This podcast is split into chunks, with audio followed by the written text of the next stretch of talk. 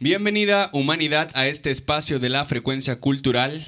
Esta semana, como semanas anteriores, ya lo saben ustedes, cada martes tenemos a un nuevo o nueva artista creativa. Este, en esta ocasión tenemos a un cantautor emergente de Jalapa con una propuesta creativa muy interesante y sensible más que nada, donde a través de la interpretación, el teatro, la danza y el canto, logra conectar con los sentimientos que le invaden para transformarlos a veces en paisajes emocionales que siempre van acompañados de uno que lee. César y su jardín, ¿cómo estás? Muchas gracias. toda la audiencia. la audiencia, aplaude en su casa. ¿Cómo estás, César? Bien, bien, muy bien. Muy agradecido y agradecido de estar acá y emocionado porque venimos de... De grabar la live session, que este episodio sale primero, pero el jueves o el viernes van a estar viendo la live, si es que lo están viendo este martes. Eh, vamos, grabamos una live muy bonita, espero también la puedan ver. Trabajamos duro, trabajamos. Se trabajó duro igual. César, este, como, como buen artista, como buen creativo, este pues hizo esta propuesta, ¿no? Esta propuesta que, van a poder admirar. Que ya están viendo un poquito, ¿no? Ya están viendo un poquito, un, pequeño adelanto de, lo que van a ver en la live, pero pues bueno. Aquí vamos a platicar un poco de, pues un poco de la trayectoria, tus inicios, tu historia, anécdotas, experiencias, perspectivas, un poco de todo eso, ¿no? Entonces, pues, Igual que nos puedas ir platicando, no sé que tu disco salió el, año pasado, subiste como un pequeño disco de 10 canciones. Y más que como una, un gran lanzamiento, fue algo como muy chiquito, como muy íntimo. Sí, Lo hice en casa. Algo muy folk también, ¿no? O sea. Sí, está en SoundCloud por ahora y creo que me siento cómodo en que esté ahí. Entonces. Sí, estuvo, es, es, agradable escucharlo. Yo lo escuché hace rato de, de inicio a fin. O sea la verdad es que te, lleva, ¿no? Por eso mencionaba yo eh, al principio de, estos paisajes emocionales, ¿no? Porque para mí era, visualizaba a veces este, valles de montañas, de repente me iba al mar, de repente estaba en el bosque, ¿no? Entonces estos paisajes que yo, yo los llamo paisajes emocionales, que fueron los que lograron pues este, dibujarse, ¿no? En mi mente al escuchar tus canciones. Es que creo que para mí es como fundamental un poco eso desde la propuesta musical, que como pintar una atmósfera de entrada, ¿no? Sí. Todo lo que se está escuchando, tanto la voz como los detalles y, lo que rodea, ¿no? También dónde estás haciendo música. Yo les recalcaba, ahora que estoy muy afortunado de trabajar como con Daniel Campillo, con Milo, con gente que ya está formada en la música y que también busca este camino emergente. Y de cierta manera lo que yo proponía en la mesa era eso, como ese detalle importa donde lo estemos grabando, ¿no? Y ese disco, como te decía, lo hice en un cuarto con eco en mi casa, con mi celular y el micrófono de los audífonos, y a poner toda la pila de audios. Y el retrato desde ese vacío y ese eco del cuarto es justo el disco también, ¿no? Y ahora que ya es diferente, que ya estás frente a un estudio y otros micrófonos, ¿cómo no olvidar esa parte, ¿no? ¿Cómo no olvidar la esencia? La esencia, sí. Y, que siga pintando, ¿no? Que siga pintando paisajes tu música, obviamente ya con la técnica y todo eso, ¿no? Sí, creo que lo logras igual la gente que llegue a escuchar ese, ese álbum que está en SoundCloud.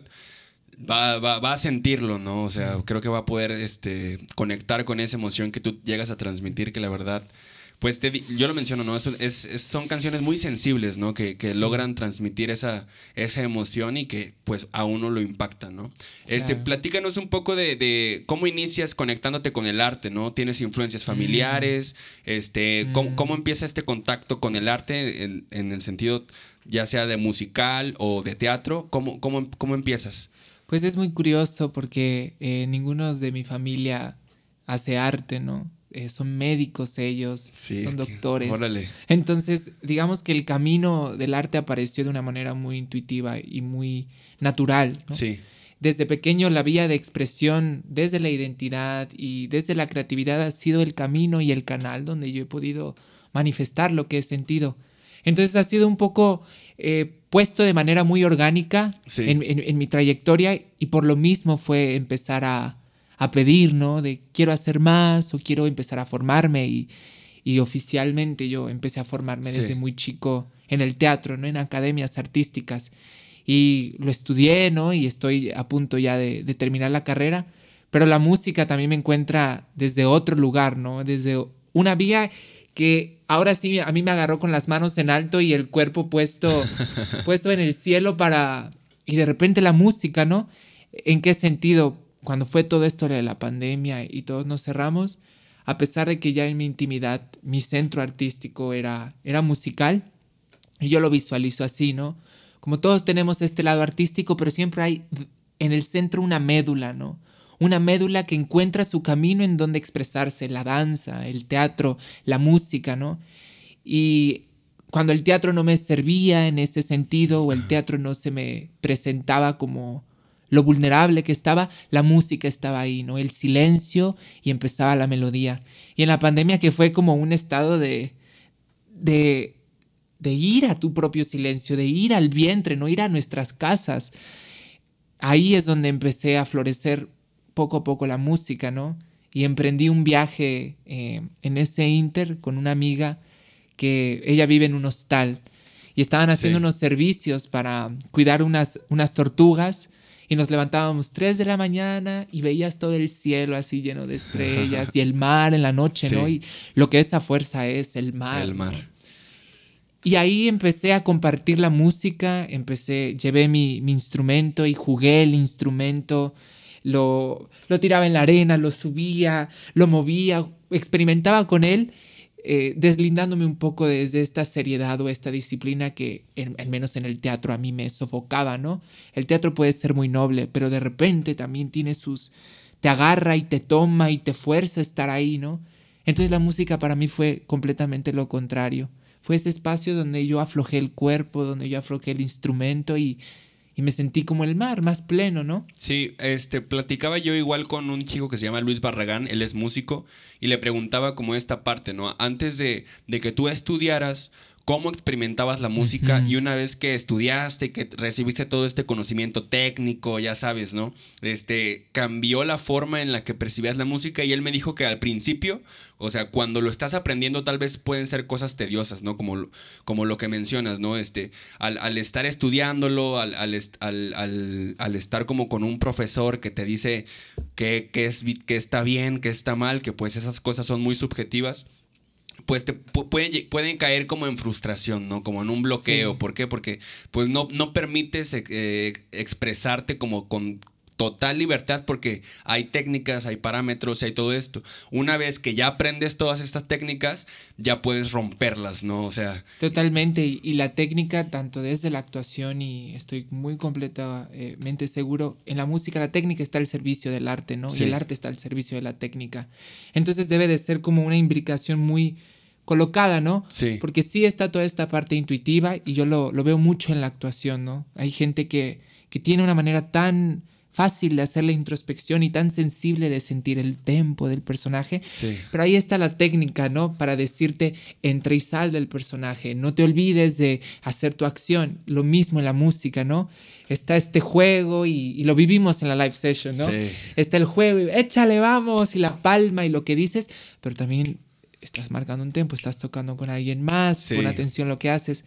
Entonces, más que una lucha de qué va primero, es como ir encontrando, ¿no? Y a veces cuando falta algo de la técnica, la intuición lo resuelve. Y cuando la intuición se queda con miedo, la, técnica, lo salva, ¿no? Sí, por supuesto.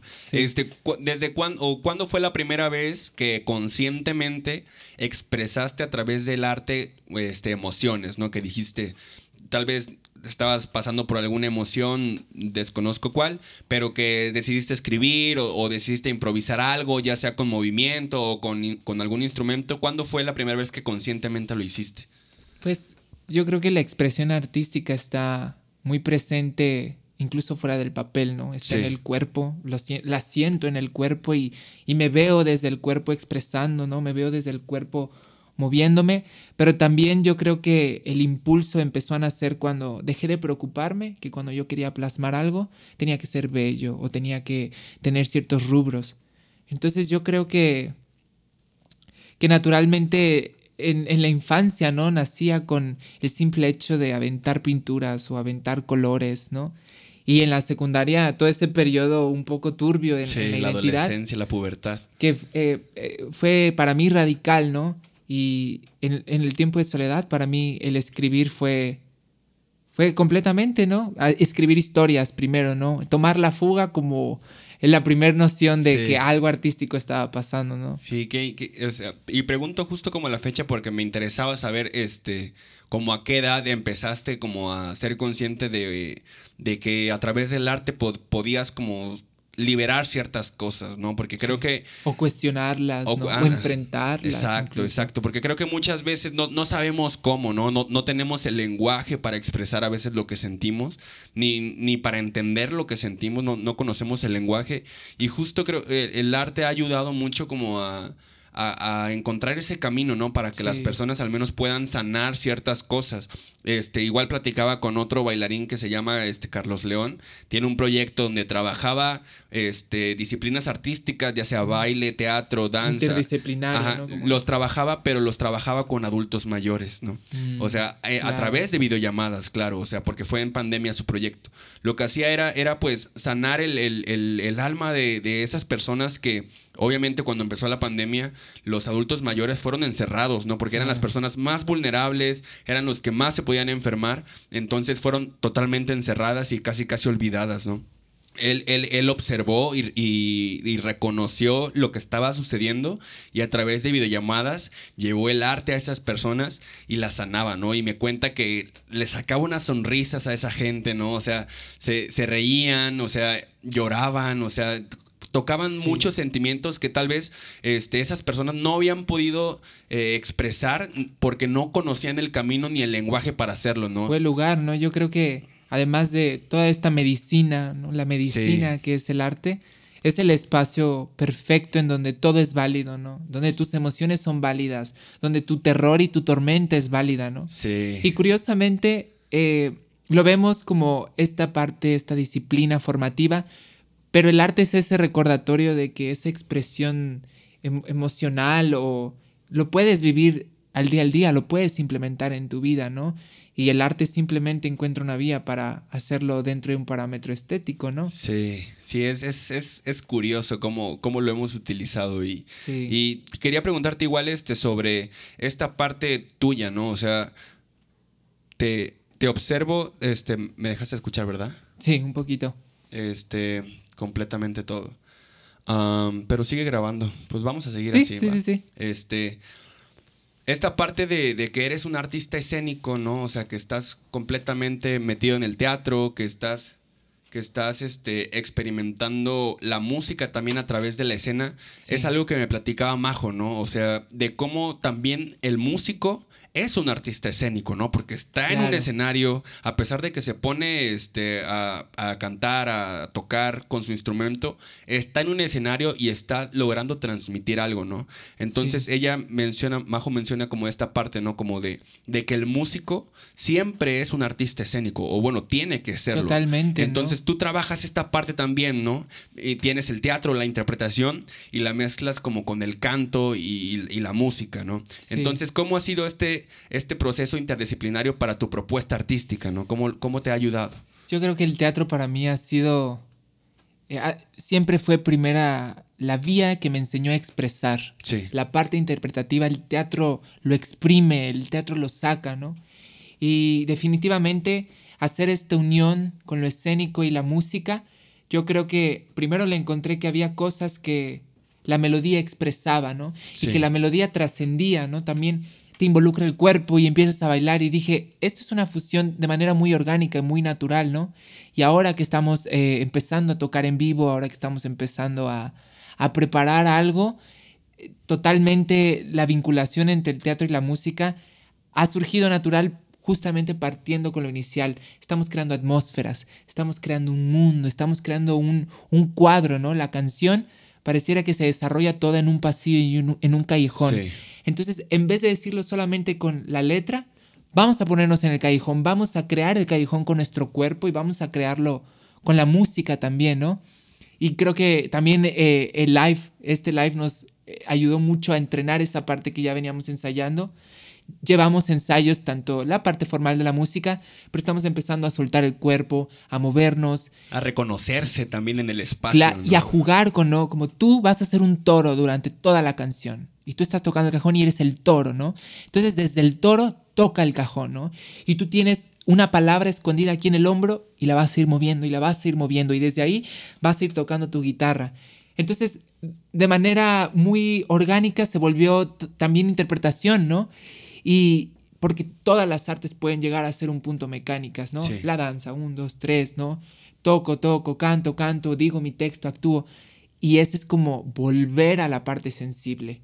Y yo creo que ahí es donde el teatro empezó y la música lo completó también. Sí, creo que también hay mucho poder en la intención, ¿no? O sea, cuando, cuando alguien tiene la intención. Pero genuina, que viene desde el centro, ¿no? Exacto, o sea, se, me puso la piel chinita. Eh, cuando alguien tiene una intención, o sea, realmente pues donde centras tu, tu, atención, centras tu energía, ¿no? Hacia ahí se dirige. Y si tú tienes esta fuerza, como la mencionas, de un toro, ¿no? O sea, al estar tocando algún tener estas imágenes, ¿no? Es visualizarlo, o sea, tener todo, toda la intención, sale, o sea, la gente lo siente, lo siente. Yo tenía una maestra que, que amo con todo mi corazón y ha sido para mí una persona muy importante en mi, en mi proceso creativo, que decía, ¿desde dónde danzas? Nos decía. Sí. ¿Danzas desde el ego o danzas desde el silencio? ¿Danzas desde el, desde el miedo o danzas desde el silencio, no? Y estar desde el silencio es un estado en donde incluso puede haber, no puedes incluso reconocerte o reconocerte y desde ahí partir. Sí. Y la, el encuentro de la música en el teatro también para mí fue muy claro, porque teníamos una maestra que nos platicaba que ponía a los actores a actuar con un metrónomo. Ok.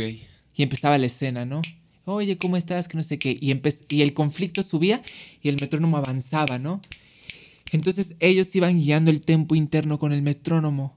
Entonces eso quiere decir que incluso la parte emocional y nuestro día es muy musical. Hay, hay, hay, un ritmo en la manera en que decimos y que te digo, sal de esta puerta que ya no te puede ver. Es muy melódico, ¿no? Y ahí yo pude entender que tenía una médula también muy musical, ¿no?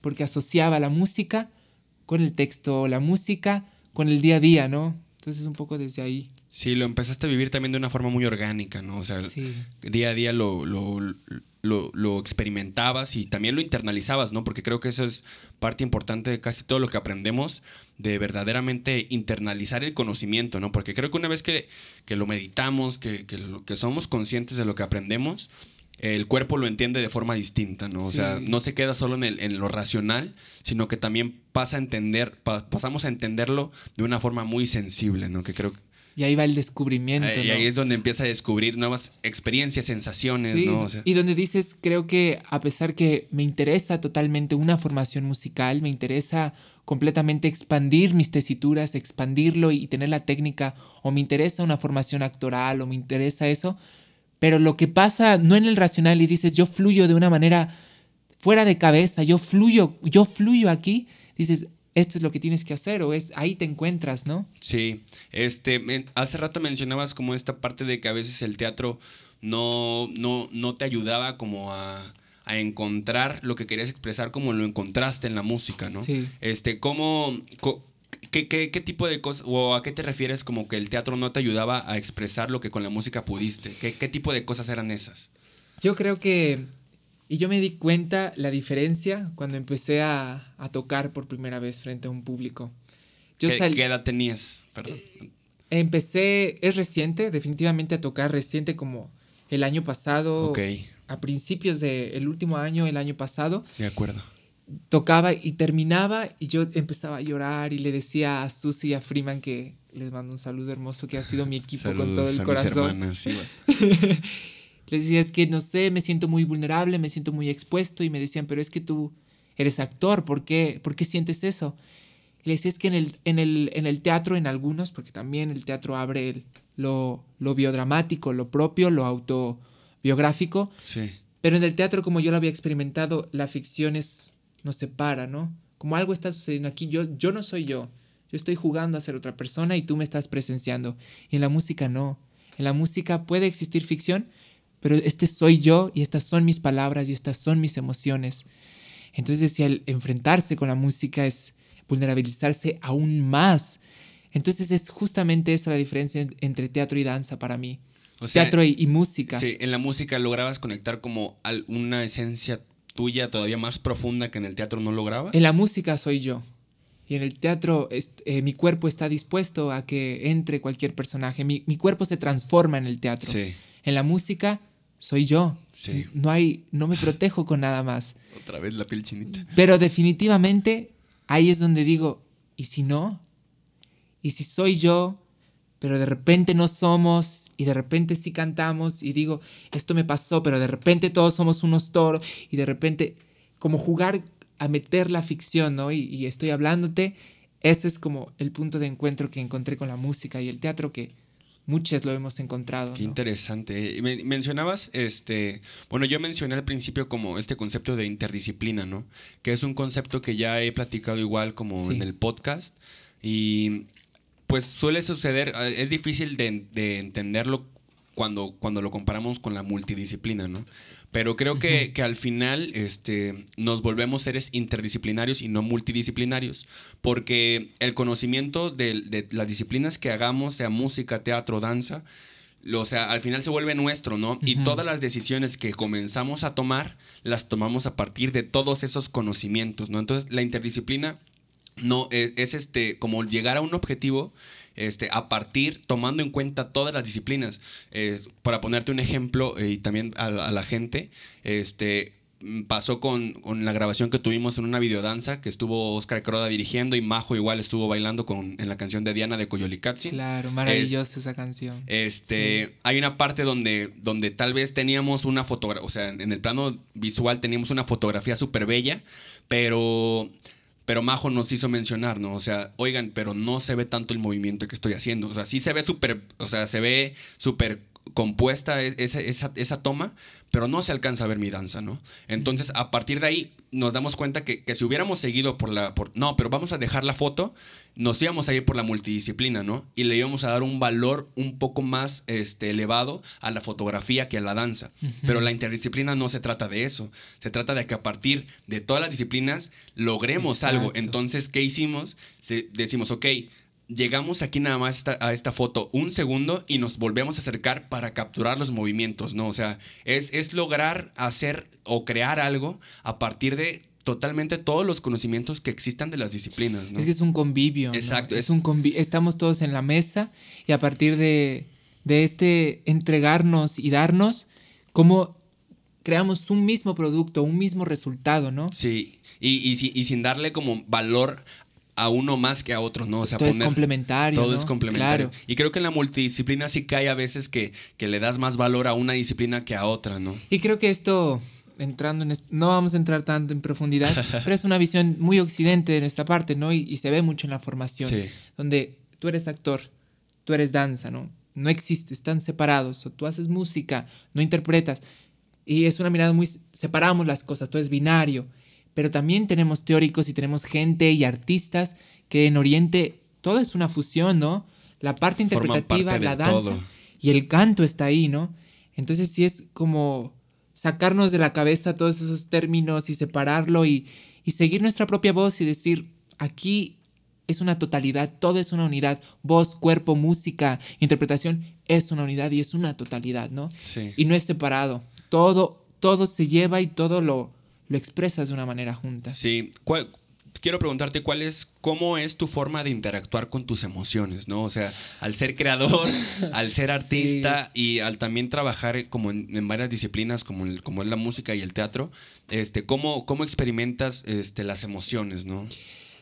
Yo creo que es difícil mantener un canal de comunicación cuando se trata de lo artístico y se trata de lo personal, ¿no? Y creo que es muy importante a veces hacer esa separación. Ahora es algo personal, ahora se trata de algo en mi vida y, y aquí se queda, ¿no? Y lo artístico, yo decido que se va a lo artístico, yo decido que, que va a llevar un proceso de transmutación a lo artístico. Pero definitivamente están totalmente correlacionadas, ¿no? A veces en, en la, en la manera personal las emociones están muy presentes y más desde la posición en donde, en donde yo las vivo. Sí. Yo creo que para mí el estado de creación por ahora, ¿no? En este momento Sí, en este yo diría momento, eso. claro, en este proceso que estás viviendo. Es lo bello, todo va cambiando, ¿no? Es la observación.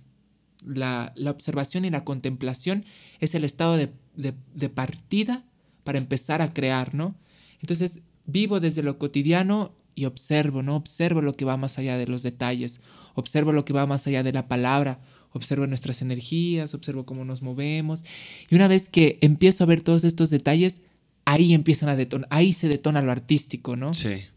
Yo recuerdo que cuando eh, estábamos llevando en un grupo de, danza, estábamos llevando las funciones a, Veracruz, ahí empecé a, a, tocar un poco también la danza, y antes de tener función, nuestro primer instinto fue caminar.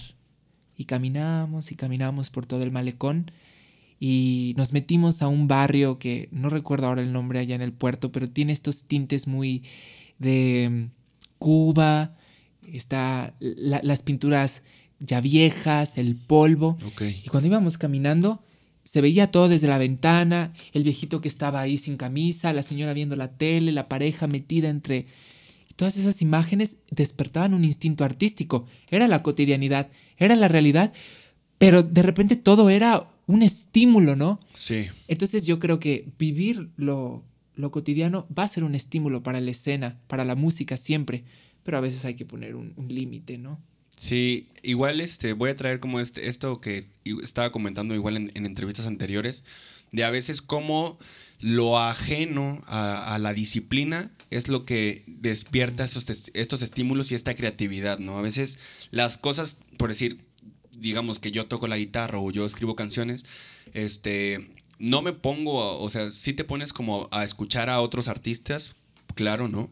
Pero para crear no escuchas a otros artistas, o sea, te pones a observar este, las, las experiencias que existen en, el, en, en, en, lo, en afuera de todo, de todo lo que haces, en, a veces en, ir a dar un paseo al bosque, ¿no? En ir al mar a nadar, o en ir a bailar con tus amigos. O a veces lo crudo también puede ah, ser. Claro, es también, como es esta cruda realidad que también existe, cómo, cómo nos ayuda a crear nuevas cosas, que, que por decir, puedes ver cómo ojalá no, le pase a nadie, ¿no? Pero puedes ver cómo atropellan a alguien y eso te va a ayudar a escribir algo, ¿no? O sea, y no es tanto como el, que escuchaste a, alguien más te, ayudó a componer algo, ¿no? Es, es la, originalidad o, bueno, el, como una esencia verdadera viene de, de que vivamos, este y estemos presentes en las cosas que están pasando para transformarlas justo en, en eh, esta emoción, transformarla en, en, algo artístico, ¿no? Claro. E, esta parte de, del performance, este, mm, lo, lo conoces. Qué maravilloso, la performance, claro. Eh,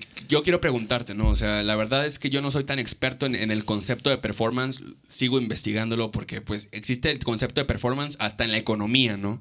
Hasta, hasta en la economía existe el, el, el concepto de performance, ¿no?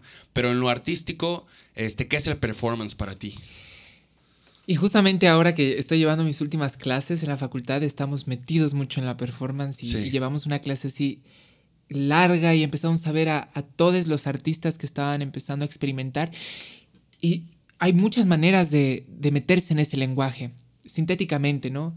En el teatro, la sangre es falsa. Sí. En el performance, la sangre es real. Esa es la distinción como que yo entiendo clara desde, desde la performance, ¿no? Sí, hay, hay muchos artistas que, llevan el performance a un, a, un acto político, porque el performance va a ser político siempre en sus acciones, sí. pero la manera en que se vive el performance dependiendo del artista, hay una entrega total, es casi como, como un artista sagrado, ¿no? Que vive la experiencia. Pero la manera en que yo la viví y la manera en que yo lo recibí el performance fue una libertad eh, basta, fue, todo es válido en el performance, toda imagen puede existir, todo, todo lenguaje posmodérnico, porque es mucha la posmodernidad esto, sí. todo, todo lenguaje este puede, todo símbolo puede ser posibilidad, mientras tanto estés diciendo algo y hay un hilo conductor o no. Entonces, cuando yo estaba todavía sintiendo el molde y desde dónde, dónde me sitúo en la música, desde dónde quiero hablar, desde lo íntimo, nada más desde acá, desde una, una esquina y que ellos me vean acá, o quiero hablar un poco desde lo fuerte y las imágenes. Dije, la performance era, es el clavo perfecto en donde uno se puede situar, porque empiezas a crear desde lo de, detonas la vida, la realidad y puedes detonar lo real a lo ficticio, ¿no? Sí.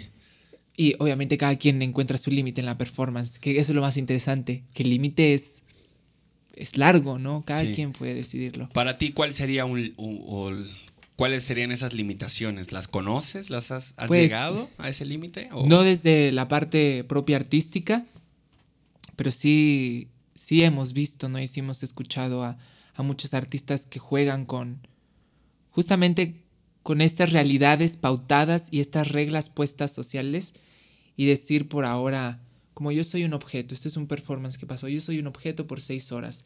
En esta mesa hay una pluma, hay labial, pero hay una pistola y una bala. Y durante estas seis horas yo me hago responsable de lo que me pase. Es esta gran famosa performance. Sí, sí la he visto, sí la he visto. Y, y bueno, ese es un límite, ¿no? Es- Ese es un lugar o también otro performance que fallo ahora con los nombres, pero en la descripción, ahí te voy a, voy a poner los nombres y los links para que eso sería interesante, Sí, ¿no? que lo vea la gente. que se encerró tres días con un coyote en un apartamento. ¿Qué iba a suceder ahí, no? Entonces sí, son límites muy fuertes que ponen al cuerpo. Definitivamente por ahora no es algo que a mí me interese, pero cómo llevo el cantar con simplemente hacer el movimiento con unas manos, ¿no? Sí. O cómo ponemos la propuesta en donde se está escuchando la música, pero simplemente nosotros estemos con un movimiento, ¿no? Entonces, un poco desde ahí. Con, con tus puestas en escena has buscado este conscientemente, o sea, hacer que el- la audiencia o la persona, el espectador vaya, le provoques algo, o sea, bu- has buscado conscientemente provocarle algo. Pues por ahora apenas estoy empezando a, a- A- a tener a propuestas sí. escénicas, siempre he estado dentro de ellas, entonces voy con muy- mucho respeto y con... voy escuchándome, ¿no? Sí. Pero creo que más que quiero que te afecte lo que estoy haciendo, creo que eso ya es un componente natural en el convivio, Sí. en el convivio artístico, ¿no? Vas a presenciar algo que naturalmente te va a suceder, te va a llegar, ¿no? Y ese también es el trabajo de la persona que hace arte y la persona que, que está mirando arte, ¿no? Cómo abres el instrumento, cómo te dispones a ello, ¿no? Sí. acá, aquí, sentir acá, todo es válido, pero ¿cómo te dispones a ello? Pero yo creo que más allá es detonar, detonar sensaciones, detonar estados, detonar la imaginación, ¿no? Eh, como si coloco toda una oscuridad y nada más me prendo con una vela y empiezo a cantar la canción, que empiezo a crear, ¿no? Cómo convivimos en este mismo mundo. Y yo creo que eso es lo que yo quiero hacer con, con la música, que crear un, un- un mundo en, en- en común, ¿no? O yo te estoy proponiendo este, este plano y tú cómo empiezas a imaginar otro, ¿no? Sí, al final como que, en- bueno, yo difícilmente, o sea, me considero como un artista, pero de producción, ¿sabes? O sea, Claro, como de lograr las cosas, más que de interpretarlas, ¿no? O sea, como... Porque creo que también las, las personas que están a- a- en la producción son otros, otro tipo de artistas. Me tocaba ver ahorita que estuve este fin de semana en el festival del EDC. Sí, muchas Con- felicidades. gracias, gracias. Sí, estu- estuvimos ahí haciendo medios, este, pero, pero también presenciar el trabajo de producción de los que hacen el escenario. Muy respetable, O sea, muy respetable. son, son otras, otro tipo de expresiones, ¿no? Son Pero artistas Son, también. son artistas también. Tienen una visión de dirección muy clara, el de la luz. Sí, son o sea, artistas técnicos en, el en ese sentido, ¿no?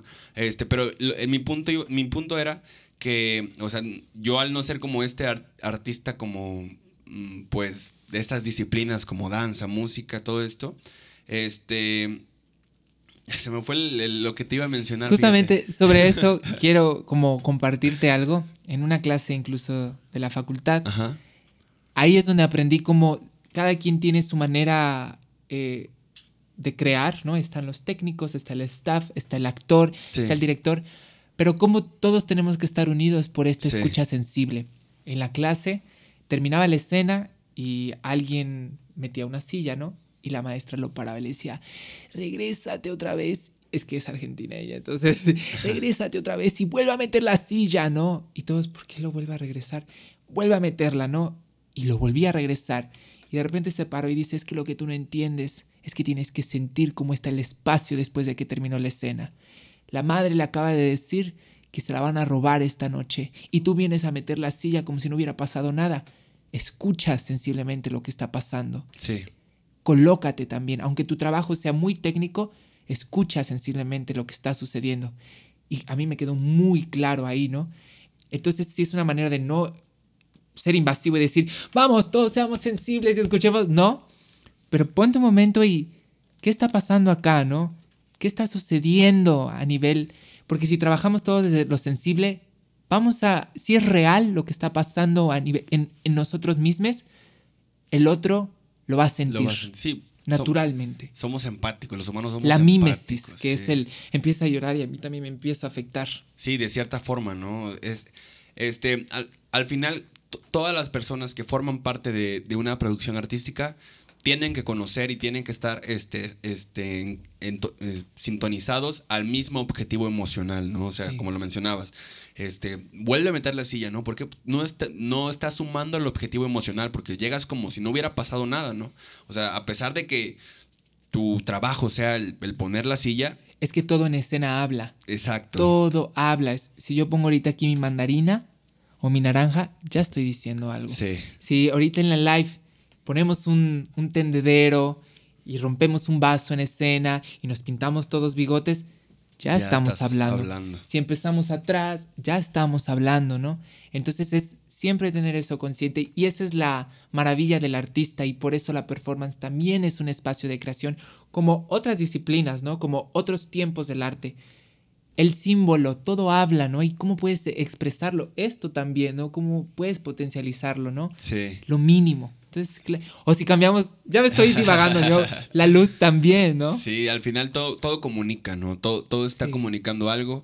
Eh, en, pues en la escuela nos enseñaban este, la semiótica, ¿no? Que es el estudio de los signos. Claro. Y cómo a veces este, hay, hay muchos tipos de signos, ¿no? De los que me puedo acordar, estos signos este, antropogénicos, me parece que son estos signos naturales que, normalmente el humano reconoce como se está nublando, va, a llover. ¿no? O sea, ves humo a lo lejos, algo se está quemando, ¿no? O sea, en, los animales también pasa, o sea, ¿qué pasa cuando un animal en el bosque ve humo? Corre.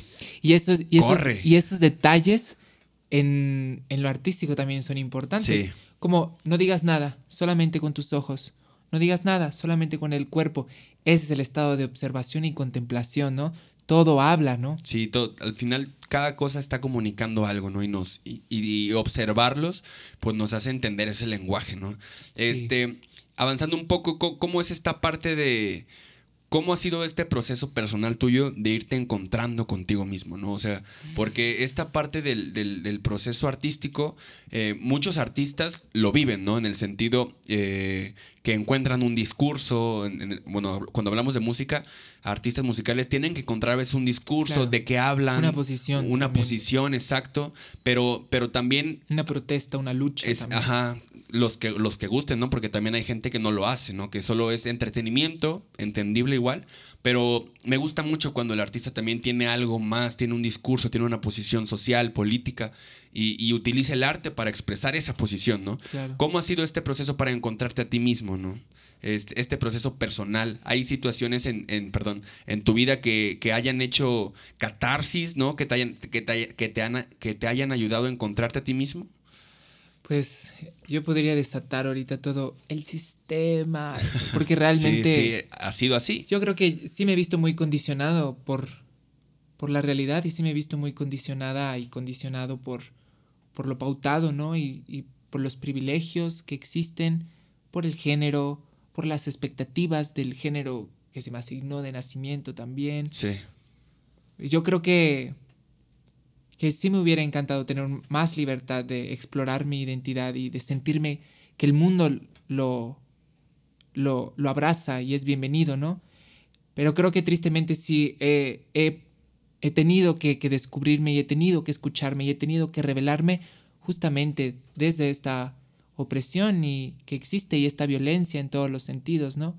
Entonces creo que ahí encuentras que decir y ahí encuentras tu discurso y ahí encuentras también tu posición. Está presente esta violencia, está presente también es todo, toda esta mirada del exterior, todo este juicio puesto en ti. Sí. Eh, cuando también empecé a explorar un poco más mi género, para mí fue duro, ¿no? Y para mí fue, fue muy doloroso tener y querer tener la libertad de ponerme lo que quiera, decir, llevar mi pronombre como quiera, a la hora que yo quiera, y de repente tener este, este peligro tan presente que no está ahora, ten cuidado, no camines aquí o ya te están viendo.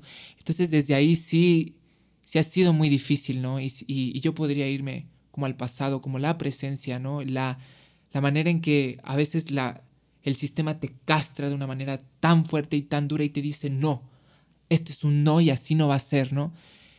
Entonces si ha sido difícil cómo me, cómo me, sigo presentando como yo, cómo me sigo defendiendo.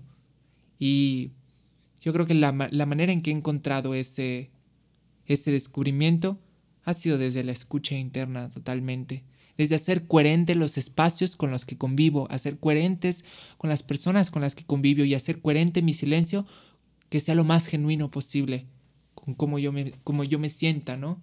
Y yo haga sentir también a las demás personas. ¿Ha influido, bueno, supongo que sí, pero que me, que me cuentes cómo ha influido la música y el teatro en esta búsqueda de tu identidad? En el teatro y en la música todo es posibilidad y juegas con esas posibilidades y juegas con el esconderte y juegas con lo que ya conoces, juegas con tu dolor y lo transformas, ¿no? O se lo das a otro personaje o en la música juegas con tu dolor y lo vuelves melodía, ¿no? Sí. Entonces para mí eso ha sido la manera en que el, teatro y, el arte y la música ha sido muy noble para mí, porque me ha recibido con los brazos abiertos y jamás me ha dicho el arte, no, eso no nos gusta de ti, eso mejor no lo digas o eso está mal o eso, o eso eh, da vergüenza. No, el teatro al contrario, ¿no? Te invita a ir a esos sitios, te invita y, la música y el arte a ir a esos lugares. Entonces, desde esa posibilidad. En, en, tu arte este, te interesa como, como visibilizar o hablar de este, de este problema de opresión que, suele vivir la gente con la identidad cuando, cuando no se identifican con ningún género establecido este, ¿buscas a través de tu arte tocar ese tipo de mensajes o vas por otro camino? Yo creo que eh, implícitamente sí, pero siempre tengo que tener la conciencia desde de ser muy consciente de cuáles son mis condiciones, ¿no? Cuáles son las condiciones en las que yo me desarrollé y ser muy consciente que mis condiciones y libertades y opresiones no son las mismas que el otro, ¿no? Sí. Entonces, eh, es muy difícil y también tiene que ser alguien muy consciente de que no la manera en que, en que creciste en este mundo no es la misma para muchas personas, ¿no? Entonces, tomar ese riesgo y, hacer todo de manera muy generalizar y ignorar otros sectores, no, es, puede ser algo arriesgado. Entonces, la manera más coherente, porque la coherencia en el, en el arte creo que es importante, es hablarlo desde mí, hablarlo para mí, y ahí empiezas a comunicarte y a identificarte con el otro y escuchas y dices, esto no lo sabía o esto también lo reconozco y lo vamos abonando. Y creo que eso se nutre con la participación de otros artistas. Sí, y qué bueno que mencionas esta parte, ¿no? De, que hay que reconocer que a veces por, o sea, muchos o pocos, a veces los privilegios que, llegamos a tener, este, y, que el, tipo de opresión que, que se ha vivido, este, no siempre, a veces es mayor el tipo de opresión que viven otro tipo de personas, ¿no? Hay, hay, muchas, hay muchas cosas en el sistema que oprimen, este, como, como la raza, ¿no? O sea, el, sentido racial, lo económico también oprime demasiado, ¿no? El género también es una vía de opresión, pero, pero creo que lo económico y lo racial también han sido como, como de las cosas que más han oprimido, ¿no? Entonces, en el sentido de género, este, que todavía seas, mm, este, por decir, una persona este, descendiente de afroamericanos y que todavía seas pobre, por decirlo así, imagínate todas las vías de opresión que, te están oprimiendo, ¿no? O sea, entonces, cuando una persona solo tiene una vía de opresión y, busca hablar como que lo que está viviendo él eh, o ella, este, o, ella, eh, sí, o ella, este, es, es como la verdad, creo que ahí puede caer en la equivocación. Y por eso tienes que estar observando. escuchando, ¿no? Y, y, escuchando a las personas que te rodean y escuchando tanto a la gente en tu círculo íntimo como la gente que, que llega, ¿no? Y lo mismo pasa en la música y lo mismo pasa cuando estás inspirado en otros sonidos, ¿no? A mí, a mí me fascina muchísimo el son jarocho. A mí me gusta mucho ir con mis amigas cuando hay eventos de fandango o irnos en Día de Muertos allá cuando de repente está en Jico y se pone un jaranero a cantar. Y, pero yo no puedo llegar y, tomar ese sonido como propio, porque es muy diferente las condiciones de preparación de alguien que se ha dedicado toda la vida para el son jarocho y toda, toda la historia detrás del son jarocho, ¿no? Y así, así mismo el flamenco y así mismo la trova, o sea, hay muchas cosas, ¿no? Pero entonces, ¿de qué manera yo me distancio siendo consciente de, de, mi, de mis condiciones? ¿Condiciones a qué sentido? Mi país, eh, mi ciudad, mi estado. Sociodemográfico, todas esas condiciones. Mi acceso al arte, esa es otra cosa, ¿no? Y como lo respeto y lo tomo sin apropiármelo, ¿no? Sí, esa parte es, es una línea delgada, ¿no? Esa parte de la apropiación. y vuelvo a reiterar, esta, reiterar la sensibilidad. Habla, hablaba no es tan racional. Hablaba, ayer tuve una entrevista con Ociel, que la, Ociel es, un, es el guitarrista de los Aguas que ya para este entonces ya habrá salido su entrevista, y mencionaba esta parte como, ¿no? En el, en el sentido musical ponía el ejemplo del fútbol, ¿no? O sea, todos sabemos que para crear algo, por decirlo así, en el fútbol es meter un gol, ¿no? O sea, y tú empiezas de, una de, de un lado vas al otro y tienes que meter gol, ¿no? Eso es algo que hacen todos, digamos que es como crear una canción.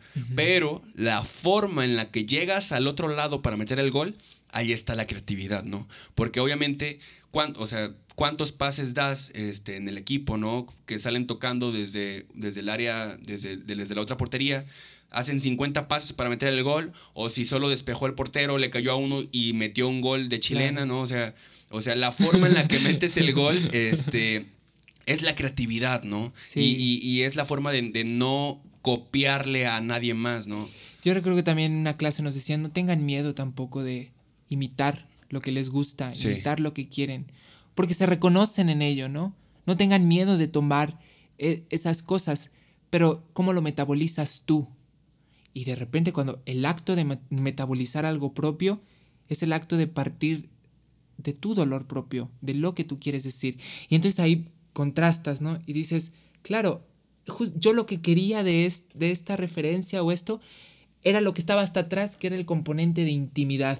Sí. Entonces ahora yo lo, lo como y, dejo que, se, que se plante, ¿no? Y luego surja la intimidad desde mí, ¿no? O sea, es como... Sí, sí. es, es, hacer lo tuyo, ¿no? No, no, pues sí, hacer lo tuyo, es como... Hacer poesía uno propio. Sí, este, sobre, sobre tus procesos, este, creativos, eh, hablábamos que el año pasado escribiste o bueno, grabaste y publicaste en SoundCloud como tu primer disco. Sé que ahorita estás trabajando el segundo, ¿no? El segundo... que yo siento que es como el primero, porque ya es más como oficial de cierta manera, ¿no? Ah, bueno, pero tal vez ese primer disco fue como de juego, de descubrimiento, de experimentación, ¿no? Sí. ¿Cómo fue ese proceso o cómo fue el proceso de escribir tu primer disco y cómo, qué diferencias encuentras a este segundo disco, a este segundo proceso? Justamente ese abismo que puede existir en, ellos dos es lo que estoy intentando hacer un puente. Estoy intentando construir un puente en donde no sea drástico ello, ¿no? Sí. Reconozco que en, el primer sitio la intuición está, está vibrando todo el tiempo, ¿no? Pero acá lo que ahora llega es más una parte más técnica y, y, le doy la bienvenida a la parte técnica tan necesaria, ¿no? La teoría, ¿no? También. Y porque esa misma teoría te saca y, sientes más, más posibilidades. Pero entonces sí, sí me enfrentaba ahora donde ya es como un calendario, ya tienes fechas fijas, ya mañana tienes que hacer esto, mañana tienes que hacer el otro. Entonces decía, ¿a dónde vuelvo a mi centro, no? Porque de repente uno se puede perder en ese mundo de presión y, y todo el tiempo es un producto más y tienes que hacer más. ¿Dónde está mi centro? ¿Dónde está mi centro artístico? Y mi mente va al mar. Mi mente va a ese viaje, a esa huida al mar, cuando lo único que valía era cantar las canciones a las personas que estaban frente de mí, que estaban también en la noche y que solamente querían escuchar a alguien cantar. Y digo, por eso estoy haciendo esto, por eso estoy haciendo música, justamente para esa sensación, ¿no? Entonces, es, un, es un recordar, pero tampoco no me puedo quedar en esa sensación de estoy en el mar y nada me pasa, ¿no? También tenemos que hacer algo más formal, tenemos que darle más forma, tenemos que buscar nuevos factores para hablar en la música, pero desde mi centro. Sin olvidar esa parte, ¿no? A mí, a mí, me pasaba mucho, por decirlo así, te, te lo platico, este, con el podcast, ¿no? O sea, mm. con, con todo este material que se crea, o sea la gente que ha, que ha, visto el contenido pues sabe que primero se hace una entrevista, o sea, bueno, o primero sale la entrevista y después sale el contenido o la, sí, el contenido donde se ve esta capacidad de expresión artística de la persona que estoy entrevistando. Si es un bailarín, conocemos primero cómo piensa, cómo habla, cómo, qué es lo que dice, su perspectiva. Y después vemos lo que es capaz de hacer este, con su cuerpo, ¿no? ¿Cómo se traduce todo ese, ese esa palabra Ah, exacto. Qué interesante. Eh, eh, así ha sido la dinámica aquí, ¿no? Y me pasó, o sea, yo desde, empecé el año pasado, empecé en marzo, abril, y no paré, o sea, cada semana salió un, un podcast y un contenido artístico este, hasta noviembre, ¿no? Pero yo al terminar noviembre, o sea, yo sentía, o sea, me sentí tan, que, trabajé tanto, o sea, estuve haciendo tanto, tanto, todo esto, que le perdí el valor. Ya, o sea, al final dije, ay, creo que no he hecho nada, ¿no? Creo que no... O ya no lo estoy disfrutando, ¿no? Ajá, no, no, siento que no, le estaba dando el valor a todo el contenido que yo estaba produciendo, o bueno, que igual con la ayuda de Majo estaba produciendo, estábamos produciendo. Entonces, ¿qué pasó? Me puse a ver todo el contenido que hice, porque eh, es difícil escucharse uno mismo, obviamente, varias veces, eh, y los podcasts, pues los veo cuando los edito, los veo cuando salen, pero pasan las semanas y ya no lo vuelvo a ver. El contenido, las live sessions que he grabado igual, o sea, se ven como en la semana, dos semanas, pero después de dos semanas ya no las vuelvo a ver. Y cuando los volví a ver, lloré. O sea, lloré, o sea, estaba tan orgulloso del trabajo que estaba logrando. Ay, bueno, no, porque yo también voy a empezar a llorar también. Estaba como muy feliz, o sea, me reconocí a mí mismo eh, el esfuerzo que estaba haciendo, el por qué estaba haciendo lo que estaba haciendo, ¿no? Que al final de cuentas, pues yo quería crear estos espacios de difusión artística, ¿no? Mm. Estos espacios de, para, para, dar a conocer a, los creativos. darle voz. Y dar, darle voz que, que que ahorita en las redes sociales, pues cada quien es su propio medio, ¿no? O sea, tú tienes tu perfil de Instagram y puedes, tú, tú ahí comunicas todo lo que quieras, eres tu propio medio.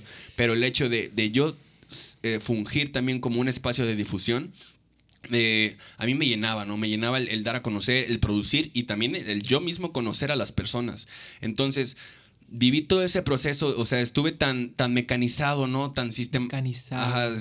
fui, fui, un robotcito, ¿no? De estar grabando podcast, entre, eh, entrevistas, después la live session, o danzas, o videopoemas, o sea, estaba yo ahí en la mecánica por producir, producir, producir, producir, y todo era eso, ¿no? Que es mucho también del, mundo en el que vivimos ah, ahora. Produce, haz más, haz más. Lamentablemente es así que. Competencia. Que, abruma, o sea, a mí, de tan, después de producir los 35, 35 cinco semanas sacando episodios, claro. Eh, me abrumé, o sea, fue mucho para mí, o sea, fue mucho para mí en el sentido que, me sentí un robotcito, que sentí que, que como estaba yo en un, estado robotizado, no perdí la esencia, ¿no? O sea, más bien, no, no es que la haya perdido, sino que... La razón, como... No la observaba, no la tenía a la vista, pues. Claro. Entonces, lo que hice fue verlo, ¿no? O sea, observar otra vez todo lo que había hecho. todo antes, ¿no? Ajá, paré, un, todo diciembre paré, ¿no? O sea, no saqué podcast. O sea, fue como de, voy a parar, ¿no?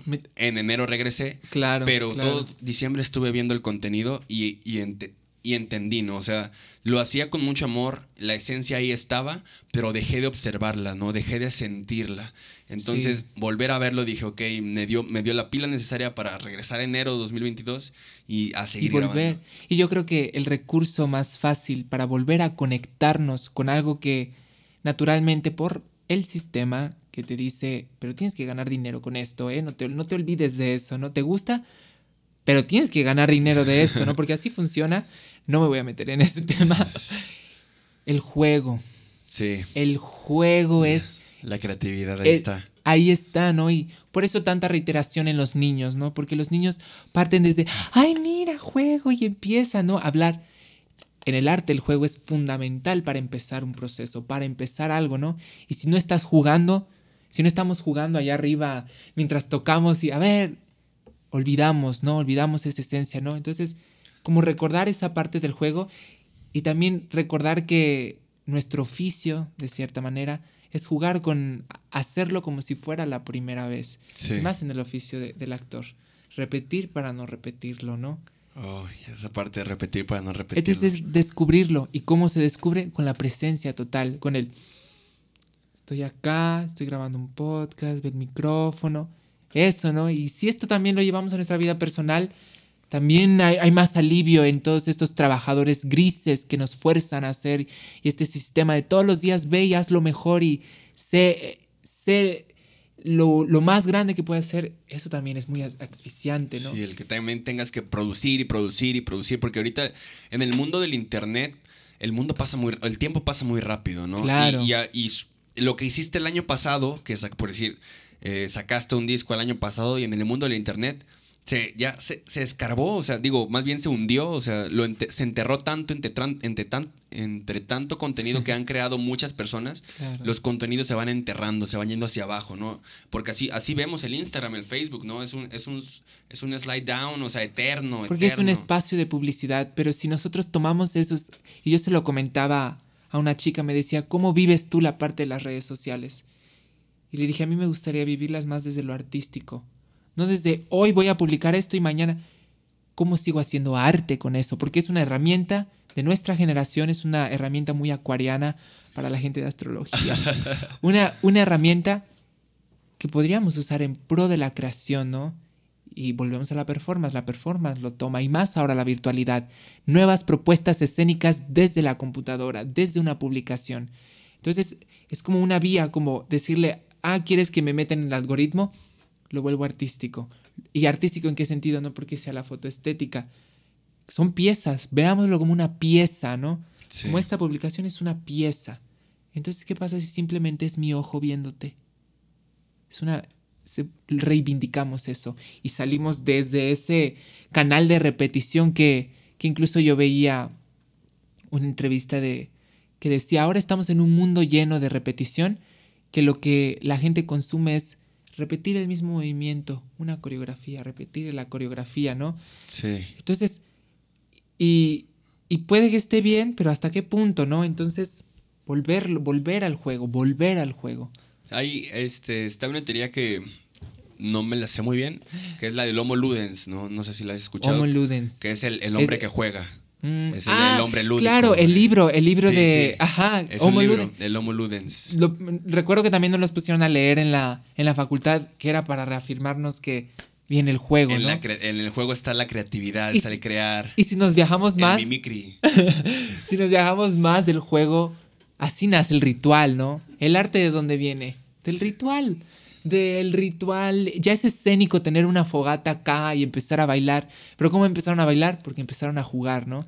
Sí. Que esos sean nuestros centros artísticos y desde ahí quiero hacerlo, ¿no? Desde ahí quiero tocar mi música. Igual en, en- en el juego está. Creo que el, el jugar nos permite estar en el presente, ¿no? O sea, es como un tipo de meditación, ¿no? O Porque sea, estás en una meditación activa, porque Eh, estás exacto. atendiendo acá. Ah, es- sí. estás, estás presente en el, en el ahora. Y también creo que mucha parte de, de- todo proceso de creación, o sea, sí está bien el producto final, está- a veces quedan productos súper chingones, estéticos, lo que quieras, ¿no?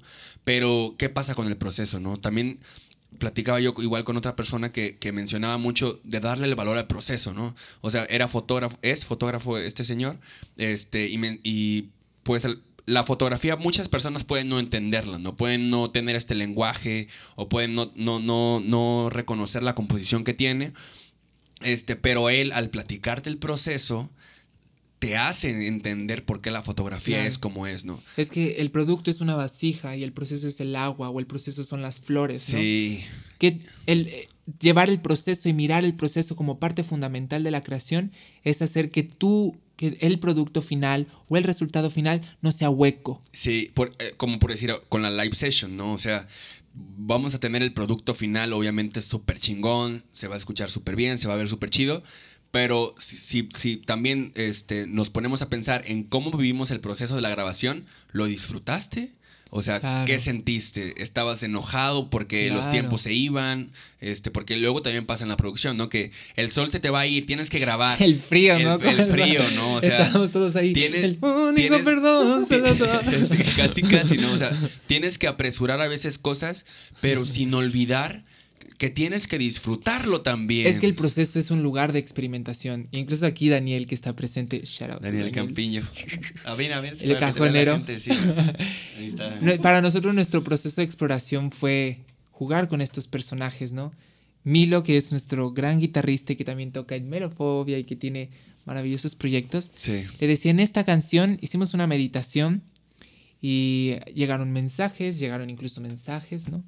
Y se acomoden el mensaje en una parte del cuerpo. ¿Cuál fue tu parte? No el hombro. Entonces vamos a experimentar tu hombro, ¿no? Y, y estuvimos todo el ensayo, tiraba en la silla y la levantaba, tiraba la silla y la levantaba. Ahora eso lo vas a pasar, vas a hacer una transferencia al tocar la canción. Ese es nuestro proceso, la experimentación, ¿no? Donde es válido cómo me siento, cómo vengo, pero vamos a, a jugar con ello, ¿no? Sí, este, platícame un poco más a detalle esta parte de cómo te preparas para el show, ¿no? Pues, concretamente, el, e, esta live, ¿no? Que ha sido lo que hemos estado... Eh, Ensayando. Trabajando. Yo creo que... Yo les planteé que nuestra columna vertebral va a ser la música. Nuestra columna vertebral es la base de todo. Desde ahí vamos a partir, no la podemos olvidar. Y a partir de esa columna vertebral, que nuestra primera intención es empezar y no parar. Muchos artistas lo han hecho, que empiezan una canción y no paran hasta terminar el, el concierto, ¿no? Sí. Y lo creativo empezó a surgir en cómo hacemos esas transiciones, cómo desde esta canción que tiene un color, tiene un sabor, tiene una atmósfera, pasamos a esta atmósfera sin el corte, sin el contraste, que luego es interesante el contraste. Entonces empezamos a buscar las ligaduras, empezamos a buscar otros recursos. Y entonces ahí empezó a, a la música a involucrar otras cosas, porque el recurso ya no era, a ver, ¿por qué no tocas este puente? No, vámonos a lo escénico, vámonos a las palmas, o vámonos a trenzarte el cabello, ¿no? Sí. Eso, ¿no? Entonces estuvimos preparando primero nuestra columna vertebral y después explorando como esta es la canción, qué dice la canción, qué mundo pinta la canción. Visualicemos, ¿no? ¿Qué ves? ¿Tú qué es lo que ves en esa parte? Yo aquí mi intensidad de teatro. ¿Qué ves en esa parte, no? Un callejón. Estás en el callejón, estás tocando la canción. Juguemos con ello, ¿no? Entonces nuestra preparación se ha sido una experimentación y también tener un lenguaje común artístico como vámonos a la técnica y aparece la técnica, ensayamos la canción, el metrónomo, que estamos haciendo musicalmente, que estoy cantando, ¿no? Tengo presente todas las notas, teoría de, de, de, actuación, ¿no? Punto fijo, expresión, cuerpo, y ahora con eso que es nuestra base, juguemos, ¿no? Entonces así lo estuvimos eh, proponiendo, ¿no? Y también la parte visual, la escenografía no, no es gratuito. Si partimos lo que decíamos, todo habla, entonces cómo también lo visual va a transportarme en ello, ¿no? Y también va a decir, va a complementar. La música complementa lo, actoral, lo actoral se complementa con la escenografía y viceversa. Y es un, es un círculo, ¿no? Sí, es algo que, que, conviven entre sí mismas, ¿no? O sea, para lograr justo eh, lograr transmitir eso que estás buscando transmitir. Una totalidad. Este, platícame, este, igual ya de las últimas preguntas, porque pues igual ya llevamos nuestro ratito aquí. Platícame un poco. se, va, se me va muy rápido, la neta, se me va muy rápido, pero ya llevamos como 40 Pero qué calor hace acá. Una hora ya, ¿no? A mí no me vas a negar el calor que hace acá. Yo que tenías frío hace rato, ¿no? el contraste. El contraste. Hablando de contrastes. El performance, aquí está. Es el performance del podcast, es entrar en calor. Este, hasta que se nos escurra el, sudor, ¿no? El sudor. Este, platícame ya un poco de, tu último disco, o sea, ¿qué, nos espera escucharlo? ¿Cuándo lo, ¿Cuándo lo vamos a poder escuchar? Este, ¿Cómo ha sido este proceso de grabación? ¿Cómo ha sido? Sin olvidar la, la parte emocional en este proceso, yo creo que justamente, no sé si en este mes que salga la entrevista, voy a sacar un, un pequeño EP, el famoso EP, pero yo lo veo más como un ramillete de flores. Voy a sacar un ramillete de flores con cinco canciones que hablen un poco sobre la entrada a este mundo, ¿no? La entrada a lo que es el jardín. Sí. ¿Qué es el jardín, no? Me, preguntaba una chica, ¿por qué el jardín? ¿Qué es el jardín? César y su jardín. Sí, ¿quién es el jardín? Y le dije, el jardín es la libertad. Para mí el jardín es esa libertad donde puedo, puede converger la feminidad, la masculinidad y lo que va más allá de ello, donde el dolor, la tristeza se hablan, se reconcilian, ¿no? Entonces este proyecto es como esa entrada, ¿no? Y, eh, meter esa entrada también a, las imágenes posibles. Pero aparte también estamos eh, trabajando en un, en un disco, la famosa Huida al Mar, darle palabra a ese viaje y y pues sí, también estamos haciendo una pequeña gira presentando este EP que, que, yo espero que para la entrevista ya salió. Y si no ha salido, quiere decir que el proceso, que todavía está... El proceso sigue. Se cocina a fuego lento esto, se cocina a fuego lento, ¿no? Estamos haciendo unas fechas donde estamos explorando, estamos explorando la propuesta escénica, ¿no? Este, muy famoso lo del work in progress, pero, pero sí estamos trabajando en ello, ¿no? Entonces es un poquito de, de la música, ¿no? Pues Sin perder la intimidad en esto. Qué, qué bueno. La verdad es que me alegra mucho que hayas compartido como... Ah, y se llama Clavo Tembeleque. Yo estaba el, el EP. El EP se llama Clavo Tembeleque. Clavo Tembeleque. Sí. Me, me, gusta esta parte de, de, lo del jardín que mencionas, ¿no? Te lo iba a mencionar igual, te lo iba a preguntar, perdón, mm. este, pero lo mencionaste, ¿no? Y, y, y, pues no sé, es como, como este como que tu proyecto siempre va acompañado de este espacio, ¿no? Y, y, y, si me lo permites decirlo, este, también permites que la gente que te escucha entre al jardín, ¿sabes? Es que no, eh, eh, esa es la, ese es el, el proyecto, ¿no? No solamente se trata de mí. Y justo ahora que la música, yo empecé a ver como la canción surge en mi espacio, en mi silencio, y luego se la paso a Milo, y Milo la complementa y la vuelve suya, y luego se la pasa a Daniel, y luego se la pasa. Entonces la canción ya es de todes, ¿no? Entonces ese es la verdad, el, el verdadero camino del artista, ¿no?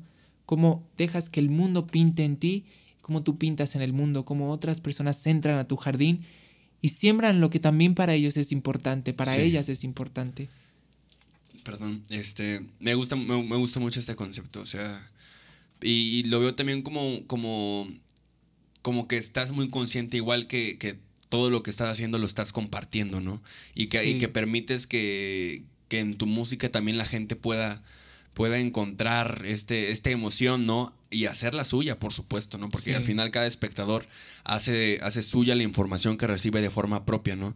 Creo que me corregirás, ¿no? O sea, tengo entendido que, mucho del teatro griego, por decirlo así, de esa forma surgía. te fuiste hasta allá. ya te fuiste hasta allá. De, esa forma surgía, ¿no? O sea, de, crear momentos catárticos en el escenario para provocar la catarsis también en el espectador. Yo creo que lo asociaría más a, la canción popular. Ok. A la música, ¿no? Y creo que por eso cuando la, la experiencia y todo lo místico del fandango empezó a sembrar toda todo este jardín también. Sí. Porque era el convivio de, todas las personas, ¿no? Era además el, el, trayecto histórico del fandango como resistencia, pero también la presencia del fandango y también de la música como un, como un estado de libertad, ¿no? También está de referencia cómo surge el carnaval, ¿no? Desde lo medieval, que era el único día en donde todo giraba al revés, ¿no? Sí. Entonces, esa es la sensación, esa es la médula, ¿no? El estado de lo popular, o como diría Violeta Parra, decía, el canto de ustedes, que es mi propio canto también. Entonces es eso, ¿no? Es eso lo que también me sumo, porque no es una, un nuevo invento, no es una innovación, me sumo más bien a esos trabajadores en el arte y a esas personas que, que le dan voz y que son voz, más bien las voces de todos y de todas y de todes empieza a surgir la propia voz, ¿no?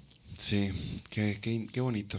Este, y ya, pues, última pregunta, ¿qué, ¿qué, es lo que sigue para ti? Nos platicaste ahorita un poco de, del, proceso del disco y todo esto que va, que va a suceder, pero... Para, yo creo que el silencio. Yo creo que para mí viene el, silencio, ¿no? Creo que he estado como viendo un poco, es muy... Yo descubrí como también todo el, séquito artístico que existe y la comunidad artística en Jalapeña es asombrosa. De verdad, la comunidad artística y la presencia del arte aquí es, está muy viva, ¿no? Y muy presente. Entonces, después de reconocerla, conocerla, hacerme partícipe en ella, creo que para mí lo que sigue es ahora silenciarme. Yo creo que tengo que hacer una vuelta huida al mar para volver a encontrarme, ¿no? Para volver a encontrar médula, para volver a encontrar centro. Entonces, para seguir creando desde ahí, ¿no? Entonces yo creo que para mí sigue una huida, para mí sigue el silencio. Nadie me había dicho el silencio, o sea... Para mí sigue el silencio. Muchas personas me habían dicho, no, pues sigue que pues voy a buscar ser feliz, voy a seguir haciendo música, pero silenciarme, o sea, me, me impactó que me lo hayas respondido de esa forma, ¿no? Porque Pero no es silenciarse desde la opresión. No, no, no, para nada. Es un, es un, es un silenciarse de lo exterior para Y de lo interior Ajá, y para, claro. para ir por- para regresar como a lo interior, ¿no? O sea, creo que es algo muy Al origen, ¿no? Y empieza la teoría conspirativa. en el origen eh, eh, siempre Sí. encontramos la respuesta, ¿no? Pues bueno, César, te agradezco mucho el tiempo. No, a ustedes, yo también te quería agradecer aquí en presente Sí. que te sumaste a toda esta locura, ¿no? Que te sumaste a. Creo que esta es la propuesta, vamos a darle una vuelta a todo. Yo, yo también, ¿no? encantado, la neta, porque siempre que le propongo a, a algún artista musical eh, el grabar la live session, eh, pues como que me dejan este concepto creativo a mí que pues yo tal vez no tengo este detalle, esta... Sí, o sea, no me considero tan, tan artístico en el sentido de, del acomodo de las cosas, pero, pero me gusta cuando la gente propone. ¿Por qué? Porque hace también del espacio que yo estoy ofreciendo, lo hace suyo, ¿no? Claro. Y, y pocas, pocas personas lo hacen y yo estoy encantado con eso porque, Ay, te agradezco porque, me mucho. porque pues es, creo, o sea, lo hablaba igual con otro podcast con Alan Uskanga, que yo tengo la idea A, tú tienes la idea B, pero juntos y, y hacemos la idea AB, ¿no? O sea, no, no es que nos vayamos ni por mi idea ni por la tuya, Claro. sino que juntos hacemos un nuevo camino, ¿no? Y creo que el- eh, esa parte de la colaboración es lo que a mí me gusta mucho, de, de, de, de lo colectivo, ¿no? De, la, de, lo, de producir colectivamente algo. Yo me quedo, me gusta mucho eso, ¿no? Entonces te agradezco mucho que propongas, que, que seas como, e- como, como eres, porque, porque pues la neta, o sea, a, a mí me, me late mucho este rollo de la colectividad. Este, No sé si quieras agregar algo antes de terminar. Pues no, nada más agradecimiento y, y pues que les guste, ¿no? Lo que Lo está que se crea. desde el corazón, siempre desde el corazón. Se hace desde el corazón, la verdad. Pues bueno, sin más que decir, agradezco nuevamente tu tiempo por compartir experiencias, Y aprendizajes, perspectivas, tu arte igual por, por- por- por poderlo compartir. E igual agradecemos a la gente que, que ve su tiempo, o sea, por su tiempo, ¿no? De, de ver todo este tipo de contenidos, de compartirlo. Los agra- les agradecemos mucho hasta sus casas. Y pues bueno, nos vemos la siguiente semana con otro u otra invitada nueva. Chao. Bye. Adiós.